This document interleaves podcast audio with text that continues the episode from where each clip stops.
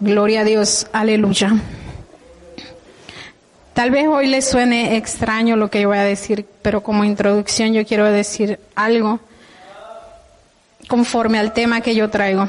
Mi tema de esta noche es sanidad de corazón. Y antes de empezar, yo les voy a pedir, si yo he ofendido a alguien con mi mirada, con mis hechos o con cosas así, yo les pido perdón. Mi presencia no la puedo cambiar porque pues soy visible, no soy invisible. Así que si hasta mi presencia le molesta, yo le pido perdón en esta hora porque yo no voy a hablar, va a hablar mi Dios. Así como me ministró a mí, yo quiero que lo ministre a usted porque es Él el que nos quebranta. Porque hay veces que no sabemos cómo venimos de cargados, de afligidos del trabajo, menospreciados. A veces que hasta en nuestros hogares venimos así y llegamos aquí y explota lo que no queremos que explote.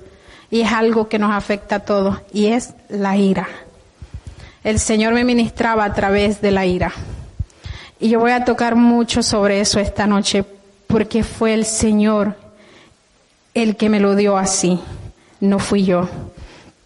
Y yo le preguntaba y le decía que por qué, pero es que también me estaba ministrando a mí.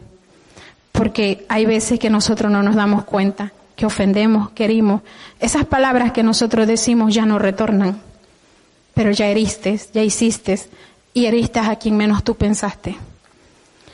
Por eso el Señor me traía a través de eso sobre la ira. Aquí se ha venido hablando Hace unos días se habló que cómo era de frágil el hombre.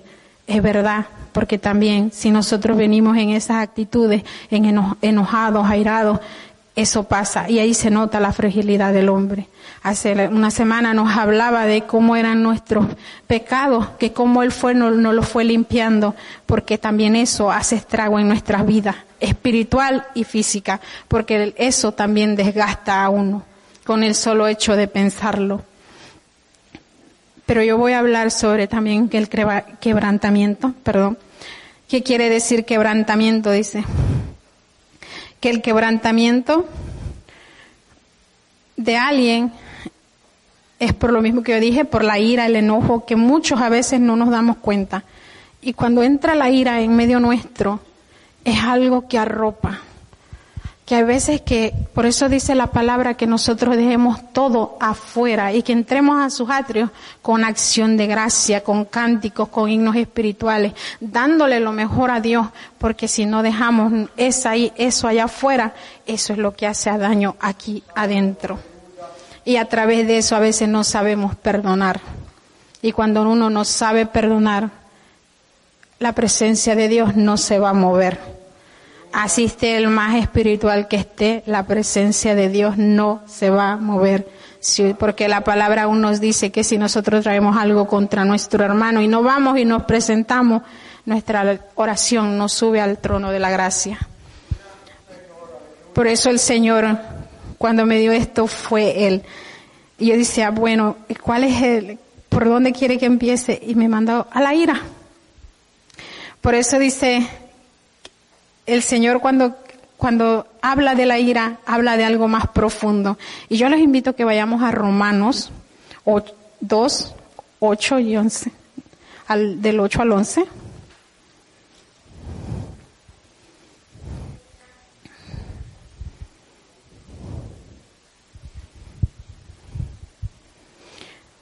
Santo Dios. Gloria a Dios, aleluya. Pero ira y enojo a los que son contenciosos y no obedecen a la verdad, sino que obedecen a la injusticia. Tribulación y angustia sobre todo el ser humano que hace lo malo, al judío primeramente y también al griego. Pero gloria y honra y paz a todo el que hace lo malo, lo bueno. Perdón, a todo el que hace lo bueno, al judío primeramente y también al griego. Porque no hay acepción de personas para con Dios.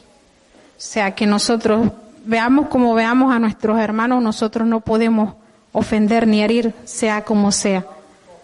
Porque esa, la ira y el enojo vienen conjuntas. Y cuando venimos así, eso hace mucho daño en medio del pueblo. Y los invito que también vayamos a Efesios 4, 29. Ninguna palabra corrompida salga de vuestra boca, sino la que es buena para la, necesaria edificación, a fin de dar gracias a los oyentes. Y no contristéis al Espíritu Santo de Dios, con el cual fuiste sellado para el día de la redención. Quítese de vosotros toda amargura, enojo, ira, gritería, maleficencia y toda malicia antes sed benignos unos con otros, misericordiosos, perdonadores, perdonaos unos a otros, como Dios también os perdona a vosotros en Cristo. Ahí está lo que el Señor nos viene hablando. Cuando traemos eso, toda esa malicia sale de nosotros y eso hace mucho daño. Por eso dice que aprendamos a perdonar los unos a los otros.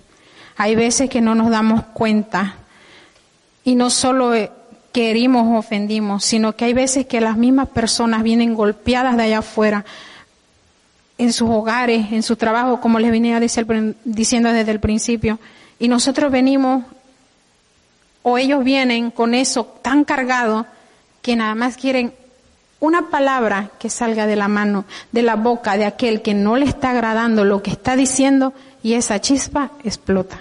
Es como una bomba en medio nuestro y aún en nuestras vidas. Y eso no es bueno, porque nos, nos desquitamos con las personas y no dejando las cosas donde deben de ser. Si a usted lo hicieron enojar en su trabajo, deje el trabajo cuando sale de su trabajo. Si a usted lo hicieron enojar en su casa, arréglese antes de entrar por esa puerta, porque la misma palabra nos enseña que nosotros tenemos que darle cuentas al Señor aún de eso. Y nos dice que allá afuera dejemos eso, que aquí entremos diferente, porque aquí venimos a buscar de Dios, a buscar de su presencia. Y eso hace daño en medio del pueblo de Dios. Y aquí está, el Señor nos los dice clarito, quítese de vosotros toda amargura, enojo, ira, gritería y maleficencia y toda malicia, porque eso es lo que acarrea una sola cosa y conlleva todo eso, porque sin darnos cuenta terminamos gritando, terminamos ofendiendo, terminamos hiriendo. Y el Señor ya no quiere más eso en su pueblo. Si queremos ver la gloria de Dios, tenemos que dejar eso. Si queremos ver que Dios se manifieste en medio nuestro, tenemos que aprender a perdonar aunque nos duela. Y cuando el Señor te dice, ve, preséntate, aunque tú no hayas ofendido. Pero el Señor te dice, ve ante tu hermano, aunque tú no lo hayas hecho. Es mejor ir. Yo lo he vivido y yo lo he hecho. Porque yo sé que a veces no es uno sino que a veces viene todo esto, conlleva, conlleva todo esto a que pasen esas situaciones en la vida de nuestros hermanos o hasta en nuestras propias vidas, porque también nosotros traemos eso cuando no sabemos controlar lo que tenemos en nuestras manos. Así los invito también a que vayan a Colosenses 3.8.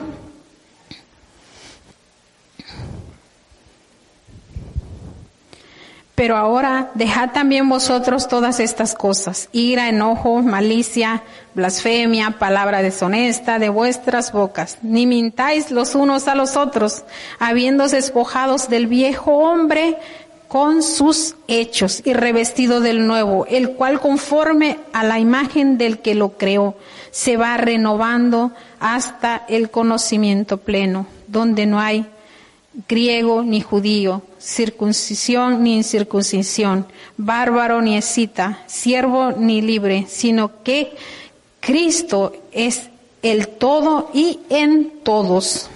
Él es el que nos reviste y Él es el que nos dice que nos limpiemos de todo eso. Nada, nada es casualidad, todo es un propósito de Dios porque Él se quiere manifestar aquí en su casa, pero algo de nosotros lo está impidiendo. Hay cosas, hay experiencias que uno pasa, pero porque el Señor lo permite. Y lo que lleva a eso. Y les voy a dar una definición rápida de la ira. Dice, la ira cuando se adueña del hombre es generalmente una manifestación de la naturaleza pecaminosa del hombre que monta en cólera y queda patente la desaprobación de Dios hacia ella y sus efectos. La ira del hombre no obra en la justicia de Dios, porque es lo peor que podemos hacer, airarnos con personas que no tienen nada que ver con lo que te pasó o lo que te hicieron, porque eso pasa. Algo que nosotros hicimos en casa hace muchos años ya, y, y lo cuento no para gloriarme, ni para darme gloria, ni, ni palmas, ni nada, sino que lo cuento porque fue algo que nosotros vivimos. Y fue que hubo un momento que también nosotros pasamos por esa circunstancia y yo le dije, yo tuve que poner un, una línea y decir a los de mi casa, lo del trabajo se queda en el trabajo. Lo de la casa, háblenme aquí lo de qué hay en la casa. Pero cuando entren por esa puerta, ustedes no me van a traer nada del trabajo. Y así lo hemos hecho. Y eso ha funcionado en nosotros. No sé cómo lo vea cada uno de ustedes. Y dice Santiago 1.20, dice, porque, por lo cual, desechando toda inmundicia y abundancia de malicia, recibid con mansedumbre la palabra implantada, la cual puede salvar vuestras almas. Por eso dice que la justicia de Dios no obra en la ira. Y en las escrituras insiste una y otra vez en contra de este estado de ánimo. Y hay muchas citas sobre eso, muchas, pero yo voy a tocar solo una, la del Salmo 37, 8. Salmo 37, 8. Deja la ira y desecha el enojo. No te excites en manera alguna al ser lo malo. Eso trae la ira que provocamos hacer cosas, nos provoca hacer cosas malas. Se la ira en el hombre es pecaminosa cuando es el fruto de su naturaleza caída de un, de su egoísmo. La ira en el hombre puede llevar a perder el dominio propio, cosa que Dios detesta. Santo Dios, el creyente es exhortado a ser sobrio y vamos a tocar una cita en Primera de Tesalonicenses 5, 6. Por tanto, no durmamos como los, de, los que duermen, sino velemos y seamos sobrios. Pues los que duermen no de noche duermen y los que se embriagan de noche se embriagan. Pero vosotros que somos del día seamos sobrios, habiendo, habiéndonos vestido con la coraza de fe y el amor y la esperanza de la salvación como yelmo. De eso nos tenemos que vestir para que eso vaya saliendo de nosotros, para que el Señor siga obrando en nuestras vidas. Gloria a Dios. Esto es para que nosotros podamos ver que lo que hacemos a veces, como dice, a veces pensamos que Dios no nos ve, pero Dios nos ve de todas, todas lo que nosotros hacemos. Aún nuestro corazón, Él lo escudriña y lo escudriña porque nos conoce. Por eso aún David, cuando iba danzando en esa, atrás de esa arca, él no lo hizo por agradar a hombre, sino que lo hizo porque él deseaba en su necesidad adorarle, porque él no era sacerdote, pero él pudo hacerlo ir detrás de esa arca adorando al Rey de Gloria. ¿Y por qué nosotros a David no le importó quien lo viera, porque aún lo criticó su esposa, pero a él no le importó. Él dejó que eso fluyera en él y esa alabanza llegara ante el trono de Dios. Pero él no estaba airado, a pesar de que él había, ya le había fallado a Dios. Pero Dios le dio un corazón conforme él, porque David fue agradable ante Dios, aunque haya cometido pecado, porque todos cometemos pecado. Y tal vez él, él cayó en un pecado tan grave pero que a, la vez Dios tuvo misericordia de él. Santo Dios. Y los invito a que vayan y ahora vamos a ver un poco del quebrantamiento en el corazón del hombre. Y vamos a Isaías 49, 8 y 9. Así dijo Jehová, en tiempo aceptable te oí, y en día de salvación te ayudé, y te guardaré y te daré por pacto al pueblo, para que restaures la tierra, para que heredes, heredes asoladas heredades, para que digas a los a los presos salid y a los que están en tinieblas mostraos. En los caminos serán apacentados y en todas las alturas tendrán su, su pasto. Aquí el Señor habla más que nada que cuando nosotros estemos en esas tinieblas, cuando venga ese enojo, porque eso es lo que trae tinieblas, no es bueno y no es agradable ante Él. Que Él le está diciendo ahí a su pueblo, le está hablando a Israel. Si a ellos le hablaba era porque sabía que en ellos había mucho pecado en ese tiempo y no era fácil. Y ahora los invito a que vayan a Isaías 61, 1 y 2. El Espíritu de Jehová el Señor está sobre mí, porque me ungió Jehová, me ha enviado a predicar las buenas nuevas a los abatidos, a vendar a los quebrantados de corazón, a publicar libertad a los cautivos y a los presos apertura de cárcel, a pregonar el año de la buena voluntad de Jehová y el día de venganza de Dios nuestro, a consolar a todos los enlutados. Ese es nuestro Dios. El que viene, dice, a restaurar a los abatidos, a que nosotros llevemos esas buenas nuevas, pero primero tenemos que limpiarnos de toda ira para que esos corazones a los que nosotros le hablemos, aquellos corazones que están mm, tan dolidos, que dicen que necesitan y piden auxilio para que alguien les hable de la palabra de Dios, ¿cómo vamos a ir nosotros y presentarnos si vamos de esa manera? ¿Cómo vamos a llevar esas buenas nuevas? ¿Cómo les vamos a hablar si nosotros mismos no sabemos perdonar? ¿Cómo le vamos a hablar a aquella vida que necesita y que busca que alguien le diga cómo puede perdonar si no lo ha podido hacer él mismo? Por eso dice que Él viene a vendar a los quebrantados de corazón. Un quebranto que nadie puede evitar cuando alguien le hace un daño a otra persona. Pero el Señor es, tan misericordioso que aún a nosotros nos dice que nos guardemos de eso. Cuando Jesús leyó esto también, que fue lo que leí al principio, se cumplió parte de esto cuando Él estaba ahí y la otra parte se va a cumplir cuando Él venga por su pueblo. Pero si lo vemos, Él viene a libertar, Él vino a libertar a los cautivos. Él trajo las buenas nuevas. Y cuando Él habló, cuántos milagros no sucedieron, cuántas vidas no se restauraron. Aunque a Él también lo criticaron, a Él también lo humillaron. Pero cuando fue esa cruz, Él nos dio vida y nos dio salvación. Y no solo eso, nuestro corazón quebrantado, Él lo restauró. ¿Qué estamos haciendo nosotros que todavía no podemos llegar a eso? Ir y pedir perdón no es humillarte ante la persona, es humillarte ante Dios, porque primero es Él el que te lo dice y es Él el que te lo trae a memoria, porque a veces no nos damos cuenta, pero Él es el que nos los trae a memoria y por algo lo trae, porque a veces tú puedes decir, ah, yo no lo hice nada, no, no tengo nada y no tengo nada en el corazón, y tal vez tú no lo tienes, pero la otra persona sí lo tiene.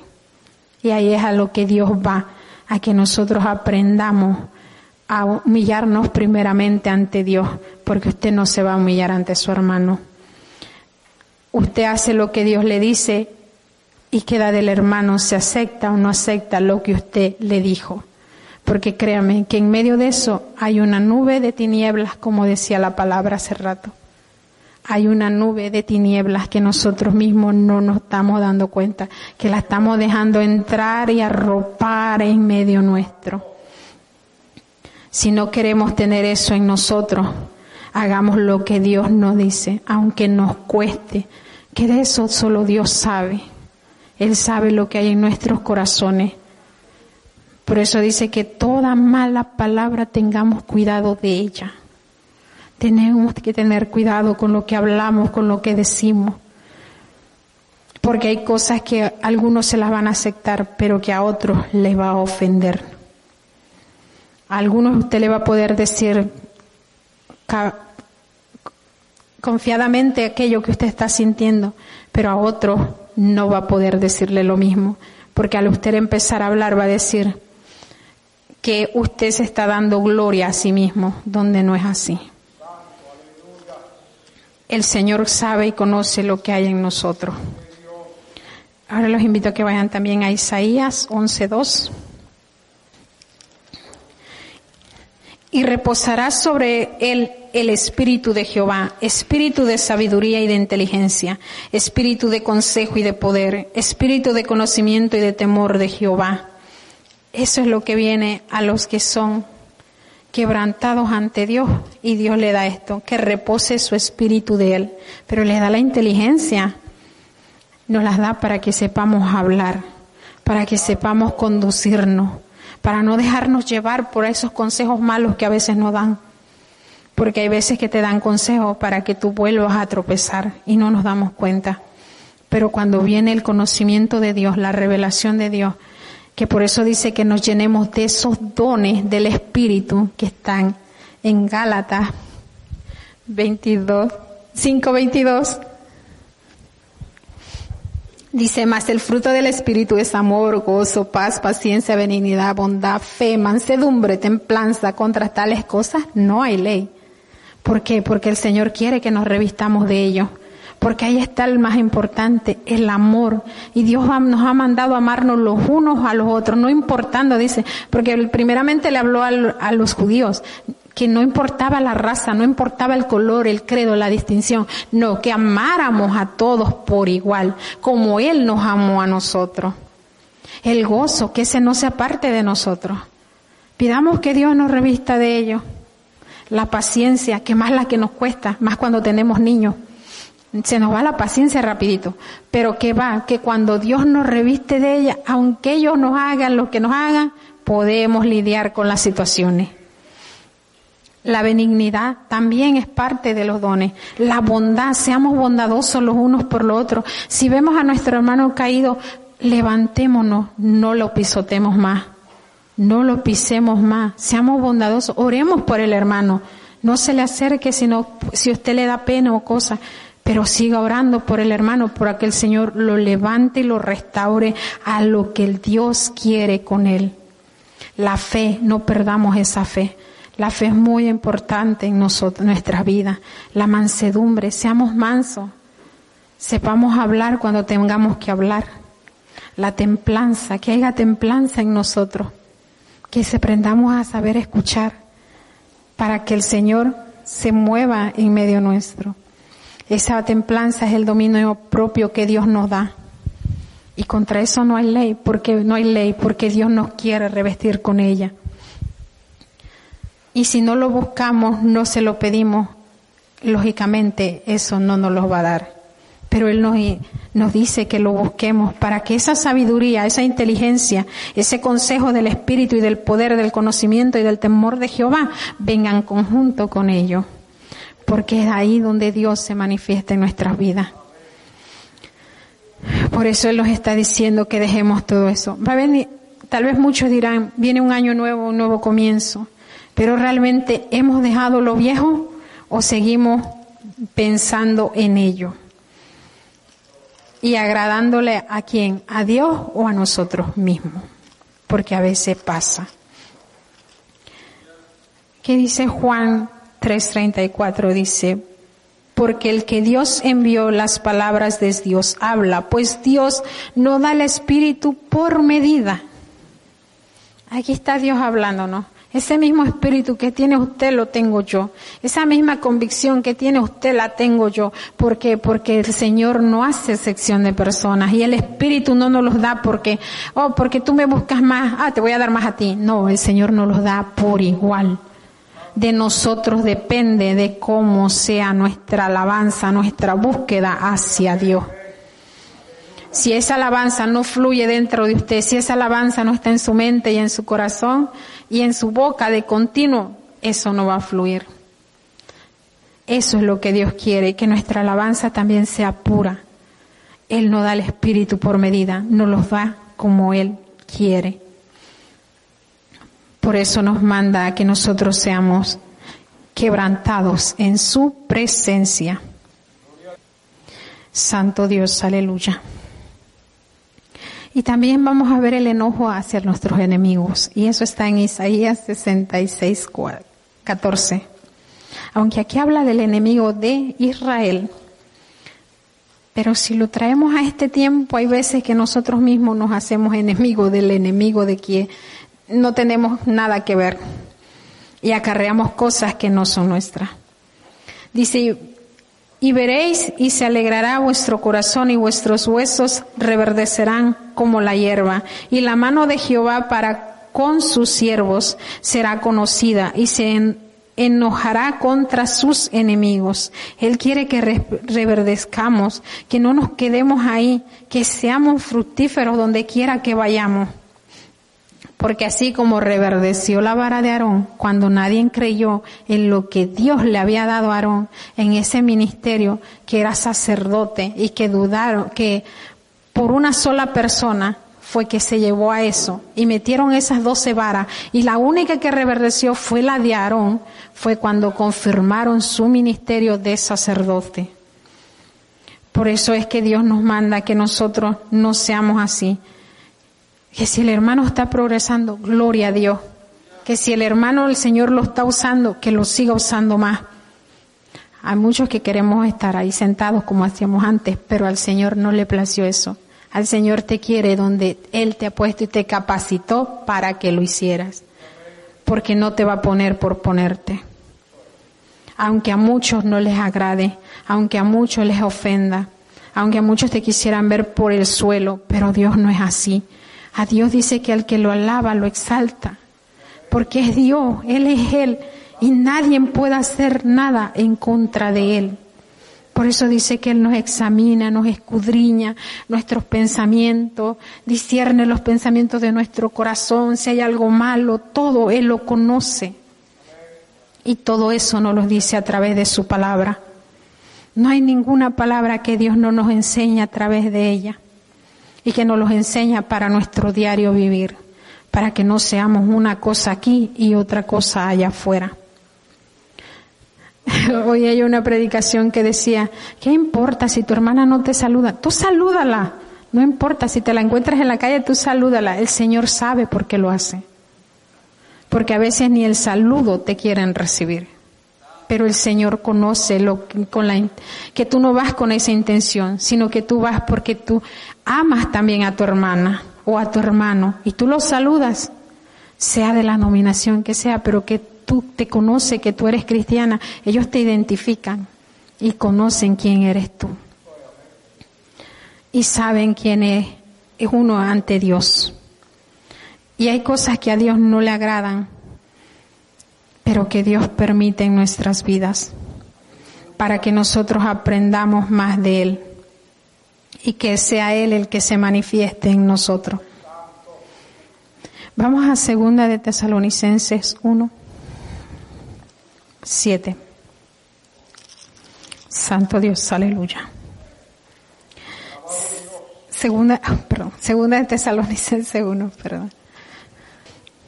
Y a vosotros que sois atribulados, daros reposo con vosotros, cuando se manifieste el Señor Jesús desde el cielo con los ángeles de su poder, en llama de fuego, para dar retribución a los que no conocieron a Dios, ni obedecen al Evangelio de nuestro Señor Jesucristo, a los cuales sufrirán pena de de eterna perdición y excluidos de la presencia del Señor y de la gloria de su poder.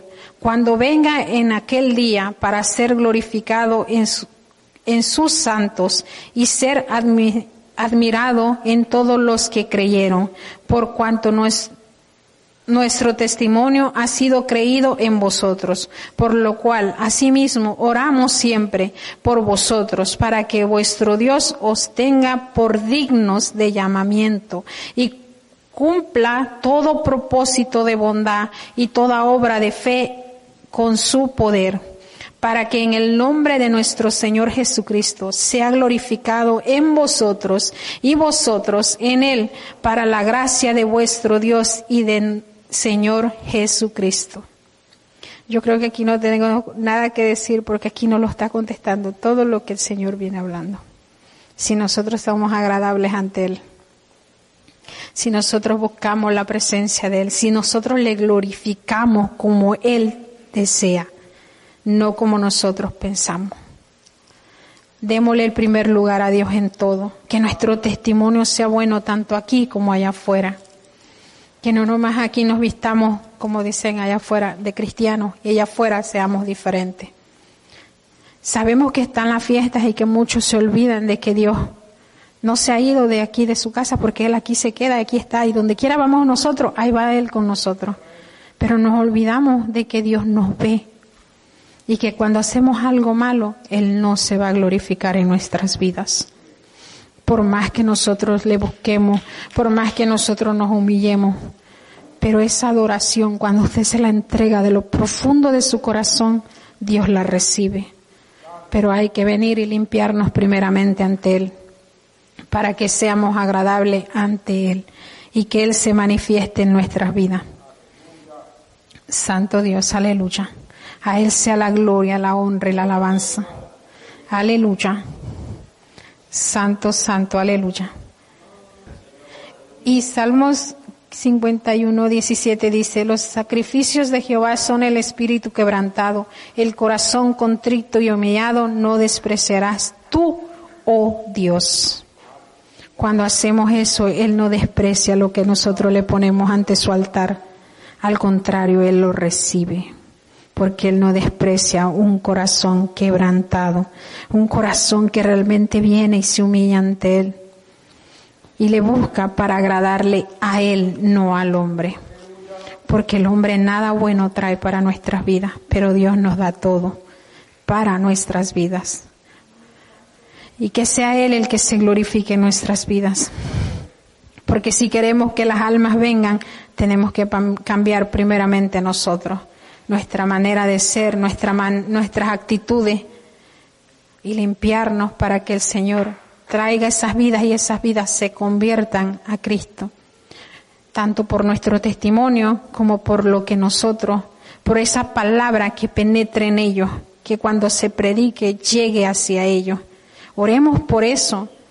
Oremos no por el, no por veamos aquel mal que nos hicieron, sino que oremos por que esas vidas se conviertan que si vemos a alguien entrar por esa puerta por primera vez, oremos para que el Señor lo toque, para que el Señor lo revista. Pero ¿de qué nos sirve si nosotros estamos enojados, airados con los de aquí adentro? El Señor no escucha esa oración. Quitemos eso de nuestras bocas y cuando nos humillemos ante Él seamos con un corazón contrito y humillado, porque ese Él no lo desprecia. Oremos para que el Señor se siga glorificando. Busquemos una vida de oración con Él para que Él se glorifique en nuestras vidas y que sea Él el que hable por nosotros. Santo Dios, aleluya. Y los invito a ir a Mateos 5 para ya concluir. Mateo 5. Y vamos a ver un poco de las bienaventuranzas. Vamos a leer la del, del 4 al 8. Dice, bienaventurados los que lloran, porque ellos recibirán consolación. Bienaventurados los mansos, porque ellos recibirán la tierra por heredad. Bienaventurados los que tienen hambre y sed de justicia, porque ellos serán saciados. Bienaventurados los misericordiosos, porque de ellos, porque ellos alcanzarán misericordia. Bienaventurados los de limpio corazón, porque, porque ellos verán a Dios. Y Dios quiere un corazón limpio ante su presencia. Él quiere que nosotros nos limpiemos de toda contaminación, de todo aquello que nos está haciendo daño, que no es agradable ante Él. Y si queremos llegar a eso y ser bienaventurados ante Él cuando estemos ante el trono de su gracia, limpiémonos de todo lo que no es agradable ante Dios y que Él sea el que nos siga, siga obrando en nuestras vidas y nos siga ayudando y fortaleciendo. Porque nosotros con nuestras propias fuerzas no podemos hacer nada. Aquí es Él el que nos da la fuerza. Que cuando clamemos Él escuche nuestras oraciones. Que cuando nosotros le adoremos, esa, esa alabanza fluya desde dentro de nuestro ser. Que salga con lo más profundo de nosotros y se la entreguemos a Él porque dice su palabra que Él se mueve en medio nuestro a través de la alabanza, de la alabanza. Pero si llegamos y nos paramos terminamos de orar y nos paramos y nos quedamos serios en vez de empezar a adorarle. no importa quién esté cantando aquí, puede ser el mejor adorador, pero no importa eso, para Él le importa su alabanza y mi alabanza cuando estamos ahí. Y que lo traigamos ante su presencia, porque ante su trono Él recibe todo. A nuestro Dios sea la gloria, sea la honra y el poder, porque para Él es, y Él es merecedor de nuestras alabanzas. Santo Dios. Así que no nos olvidemos que un corazón quebrantado, Dios no lo desprecia. Dios les bendiga.